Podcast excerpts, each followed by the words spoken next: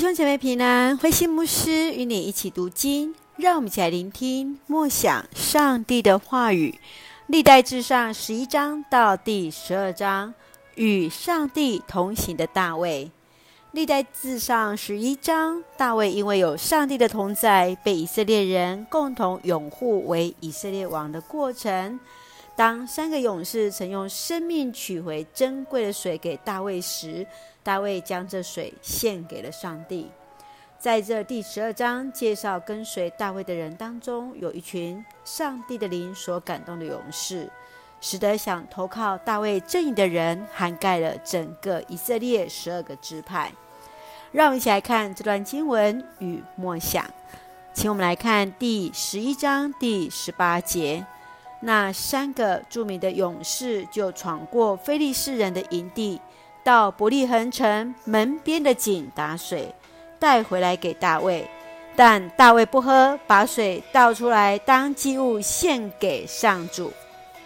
大卫有三十位勇士陪伴大卫躲避扫罗的追杀，其中这三位勇士冒着生命为他取水的事件当中，更是直接帮助大卫为王的一个关键。大卫为王有三个重要的条件，其中包含上帝的应许、百姓与勇士们的拥戴、大卫愿意的心。大卫更是时刻领受上帝的同在，以及感谢勇士们的一个陪伴。在我们的生活当中，时常有上帝所给予的天使的帮助。你是否记得他们所做的，并在主前纪念代祷与感谢呢？继续，让我们来看第十二章二十二节。几乎每天都有人来投效大卫。因此，大卫的军队很快成为强大的劲旅。大卫在生命不同阶段都得到上帝所赐的帮助，透过如上帝军一样的勇士们，使得大卫的军队成为一个强大的劲旅。面对征战，虽有害怕，但依然要勇敢前行，确信上帝必然同在。你曾经如何为上帝而征战？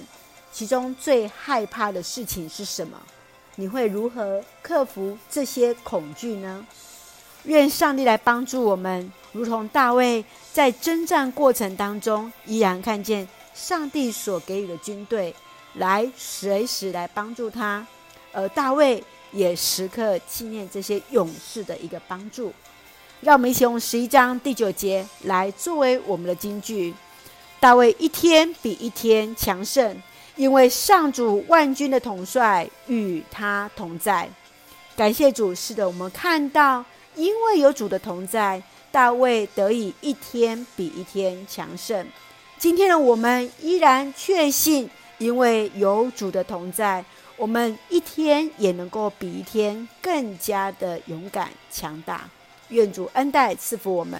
我们一起用这段经文来作为我们的祷告。亲爱的天父上帝，感谢上帝保守我们一切平安，感谢上帝差遣许多人来成为我们的帮助与祝福。愿主加倍赐福，使他们领受主所赐的恩惠，满有主所赐的平安与喜乐。谢谢主，成为我们的盾牌，使我们能够成为大能的勇士，为主见证。赐福我们所爱的教会与弟兄姐妹，身心灵都健壮，恩待保守我们的国家台湾，有主的同在。